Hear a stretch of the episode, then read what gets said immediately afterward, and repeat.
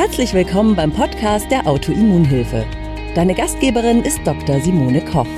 Hier erhältst du Wissen über Autoimmunerkrankungen, die wichtigsten Zusammenhänge rund um die möglichen Behandlungen sowie viele nützliche Tipps und Tricks, damit du deinen Alltag bestmöglich gestalten kannst. Noch ein kleiner Disclaimer. Dr. Simone Koch ist in diesem Podcast nicht als Ärztin tätig.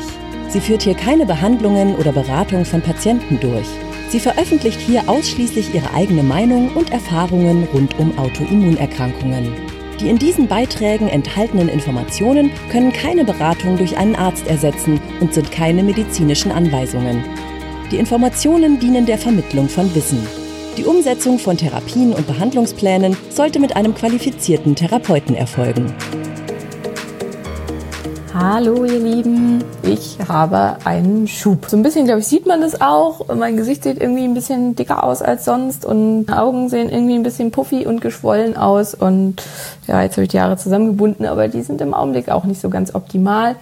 Und da sind wir gleich schon beim Thema eins also erstmal, was ist das überhaupt? Weil das wurde ich in letzter Zeit auch ein paar Mal gefragt. Also was bedeutet das eigentlich? Wurde ich gefragt, die reden immer alle von irgendwelchen Schüben. Was heißt denn das? Ein Schub bedeutet, dass mein Immunsystem, was eigentlich vielleicht schon ziemlich sich in Balance befand und äh, sich aktuell irgendwie relativ gut benommen hat, plötzlich wieder äh, total auf die Barrikaden geht und anfängt alles Mögliche anzugreifen und halt dekompensiert und dass im Zuge dessen eben auch, also wenn wir jetzt auf die Hashimoto-Thyreoiditis gehen, die völlig freidrehen und da ja extrem es zu Wertschwankungen kommen kann. Es kann zu extremen Überfunktionen kommen. Also es kann zwischenzeitlich sein, dass man sehr unruhig ist, dass man an Gewicht verliert, dass Haare ausgehen, dass man Herzrasen hat, nicht mehr schlafen kann, sowas alles. Und genau andersrum, dass man sich eben super müde, super erschöpft und so weiter fühlt. Was können Ursachen für, die, für einen Schub können multiple sein. Ein ganz, ganz wesentlicher ist Stress. Also wenn man sehr viel Stress hat und das nicht richtig kompensieren kann,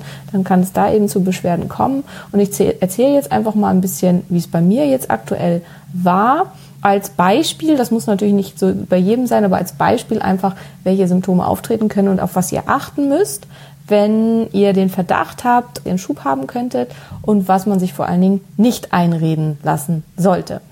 Also, bei mir war es wahrscheinlich schon so, dass ich schon so Ende des Sommers rum hatte ich wahrscheinlich eine Hyperthyreote-Phase.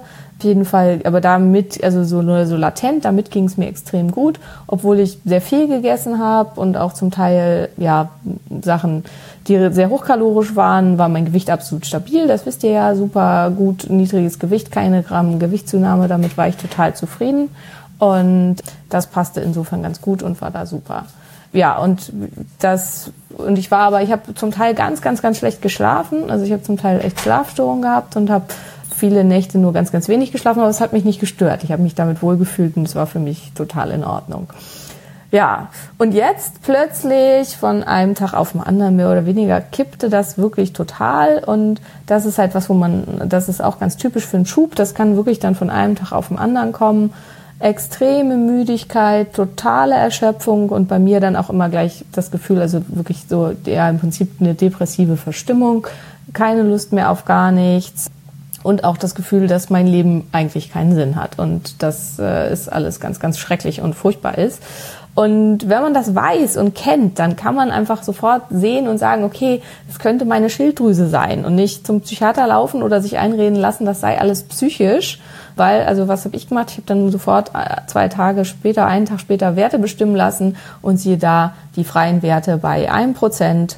Der TSH in Ordnung, also noch in Ordnung, aber darauf sollte man in dem Fall auch nicht so sehr gucken. Ja, und bei, ich habe ja immer ein ganz tolles Nährstoffproblem, Eisen völlig im Keller, das hat vielleicht mit dazu geführt. So, jetzt sollte man überlegen, woran liegt's denn? Also zum einen habe ich ziemlich viel Stress, das wissen ja die meisten, ich arbeite sehr viel, ich habe zwei kleine Kinder ich habe einen großen Haushalt zu führen und das alles zusammen ist meiner Meinung nach mehr als eine einzelne Frau eigentlich leisten kann. Aber das ist ein großes Problem unserer Zeit, dem eigentlich, glaube ich, alle berufstätigen Mütter ausgesetzt sind und wo man eben mal mehr oder mal weniger gut mit zurechtkommt. dann muss man aber überlegen, das ist ja immer so, das ist auch schon ganz, ganz lange so, also ist das wahrscheinlich eher nicht so der Grund. Also hingucken, was habe ich denn geändert? Was hat sich geändert in letzter Zeit? So, und dann kann man gucken, was gibt es denn für Verdachtsmomente und was hat sich bei mir geändert? Und das sind zwei wesentliche, Henriette fragt hier, was zeigt sich das denn? Habe ich gerade ganz viel zu erzählt. Also falls du nicht von Anfang an da bist, einfach nachher nochmal die ähm, Wiederholung angucken. Da habe ich schon ganz viele Symptome erzählt. Genau, was noch ganz oft dazu kommt, sind Muskelschmerzen, Schmerzen im äh, muskulären Apparat, Schmerzen wie Muskelkater, obwohl man sich überhaupt nicht äh, betätigt hat, als ob, obwohl man überhaupt nichts äh, gemacht hat. Bei mir ist es, da fände ich spannend, wenn ihr da mal ein bisschen was zu postet, ob das bei euch auch so ist. Wenn es mir gut geht und meine Schilddrüsenwerte gut sind, habe ich Locken wenn meine Schilddrüsenwerte total mies und schlecht sind, sind meine Haare super glatt und strähnig. Das würde mich mal interessieren, ob das bei anderen auch so ist. Also das ist bei mir ist das immer ein, ganz tolles Zeichen, dass meine Schilddrüsenwerte schlecht sind, wenn meine Haare so wie Unkraut nach unten hängen, weil eigentlich habe ich eine Naturkrause. Also das fände ich spannend, weil ich habe schon auch schon ein paar Mal von Patienten gehört, dass sie das sofort an den Haaren sehen. Das fände ich total interessant, ob andere das auch haben. Ja, und bei mir, wie gesagt, ganz, ganz stark ähm, in der Unterfunktion und im Schub depressive Symptome und durch die Autoimmunreaktion, also die ähm, Hashimoto-Antikörper greifen auch gerne Sehnen und muskuläres Gewebe an. Und ähm, ich merke das ganz schnell mit ganz starken muskulären Schmerzen, als ob ich Muskelkater hätte und mich stark muskulär betätigt habe, auch wenn ich das gar nicht gemacht habe. Ja, also was habe ich verändert? Da haben wir gerade Ursachensuche. Unsere Kaffeemaschine ist leider irreparabel kaputt gegangen, also unser Kaffeevollautomat. Und ich muss ja zu meiner Schande gestehen, dass ich relativ viel Kaffee trinke. Also mehr als auf jeden Fall für mich gut ist.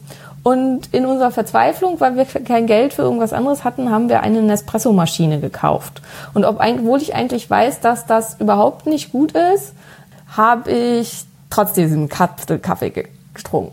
Kapselkaffee hat zwei Probleme. Erstens ist er relativ häufig glutenkontaminiert und ich fürchte, dass das auch mit ein bisschen der Fall war, weil das würde erklären, warum meine Eisenspiegel so abgerauscht sind von 150 auf 30 und äh, ja, dass der Darm einfach nicht in Ordnung ist und ich hatte auch wieder zunehmend Magen-Darm-Beschwerden. Und und ganz wichtige andere Sache noch, also bei Hashimoto vor allen Dingen, ich habe innerhalb von zwei Wochen dreieinhalb Kilo zugenommen, nachdem ich vorher hm, sieben Monate fast absolut hundertprozentig stabil war mit dem Gewicht. Und ich finde, ich sehe am ganzen Körper aus, als hätte ich super viel Wasser eingelagert und wäre auch irgendwie echt massiv dicker geworden, obwohl ich eher weniger gegessen habe, weil ich es halt schon gemerkt habe, ähm, ging das Gewicht rasant nach oben. Also auch das ist ein ganz deutliches Zeichen dafür, dass der Stoffwechsel total in den Keller gegangen ist und dass man im Schub ist. Zweites, ich gefroren wie ein Schneider, also die ganze Zeit ununterbrochen gefroren, so dass mein Mann immer schon gesagt hat, oh Gott, du hast ja eiskalte Hände, warum bist du so kalt? Überall die Heizung aufgerissen, schön über den Kamin geheizt, Wohnzimmer auf 29 Grad, trotzdem war mir noch kalt.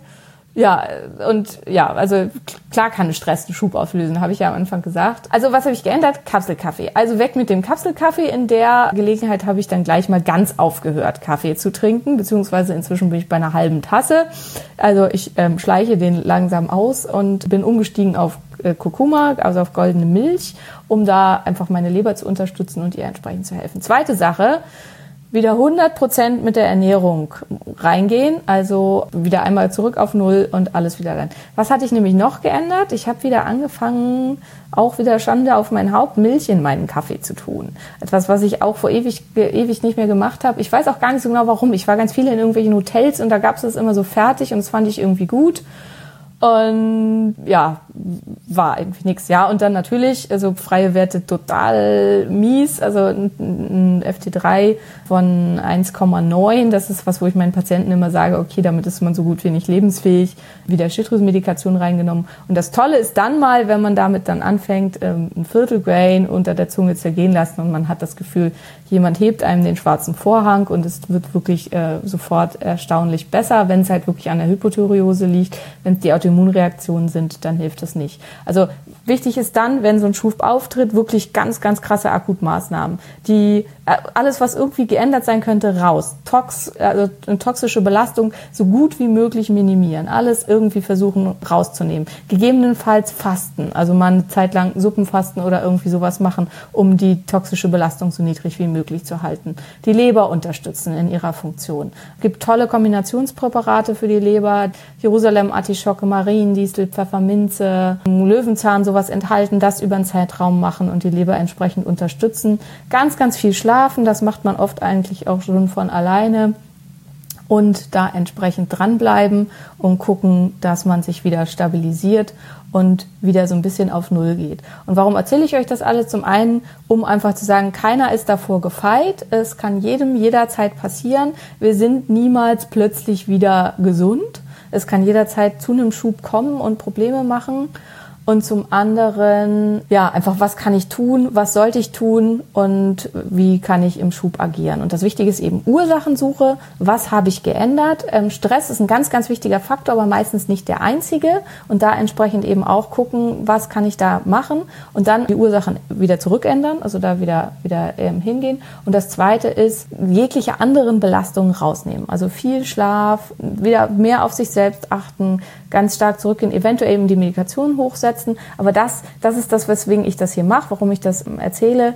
Ähm, es geht nicht nur darum, dass ein Hochsetzen der Medikation nötig ist, sondern es ist eben ein autoimmuner Schub. Und Ziel ist es, das, Auto, das Immunsystem wieder in den Griff zu kriegen und da wieder entsprechend reinzugehen. Und ganz wichtig natürlich auch Nährstoffe auffüllen, gucken, dass man die Nährstoffe wieder in den Griff kriegt. Bei mir eben der Eisen, der muss jetzt wieder irgendwie auf einen möglichst vernünftigen Spiegel kommen, damit die Schilddrüse dann auch von alleine wieder funktionieren kann und ja, dass man da entsprechend guckt. Es gibt natürlich, also hier wurde nach einem sehr langen ähm, Schub gefragt. Das ist aber eher, dass das Immunsystem die ganze Zeit schlecht ist und äh, nicht in, richtig in Ordnung ist, wenn es über so einen sehr, sehr langen Zeitraum ist. Das ist kein Akutschub. Also Akutschübe merkt man meistens schon an einem sehr, sehr starken akuten Verändern ähm, des Befindens. Und ganz, ganz krass bei Hashimoto, und das habe ich bei ganz vielen Patienten beobachtet und eben jetzt gerade auch bei mir selbst sind Wassereinlagerung. Also dass man ganz stark anfängt, dass man irgendwie so puffig im Gesicht aussieht. Ich hoffe, das wird bald wieder besser.